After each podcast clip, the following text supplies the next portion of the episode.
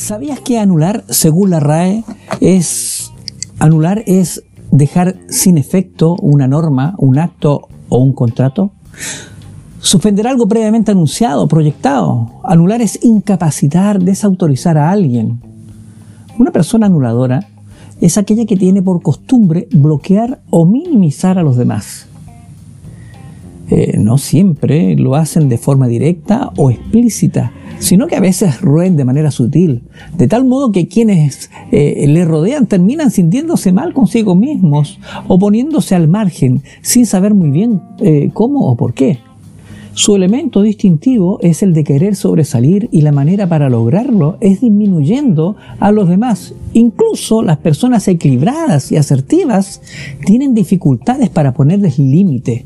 Sus principales características son las siguientes. Primero, proyecta sus defectos en los demás.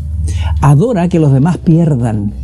Siempre tiene la razón, los demás no se caracteriza por su narcisismo, no ayuda de verdad.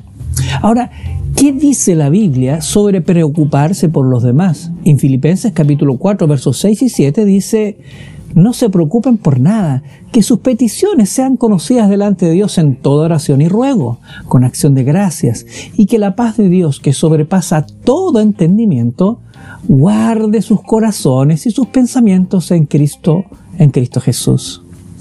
Hay una declaración en un libro inspirado que declara lo siguiente, la unidad que existe entre Cristo y sus discípulos no destruye la personalidad de ninguna de las partes. Son uno en propósito, en mente, en carácter, pero no en persona. Así es como Dios y Cristo son uno. Y esto está en Joya los Testimonios, tomo 3, página 267.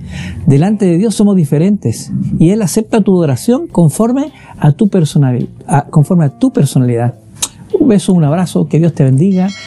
No te olvides que eres la niña de sus ojos y suscríbete a nuestro canal. Chao.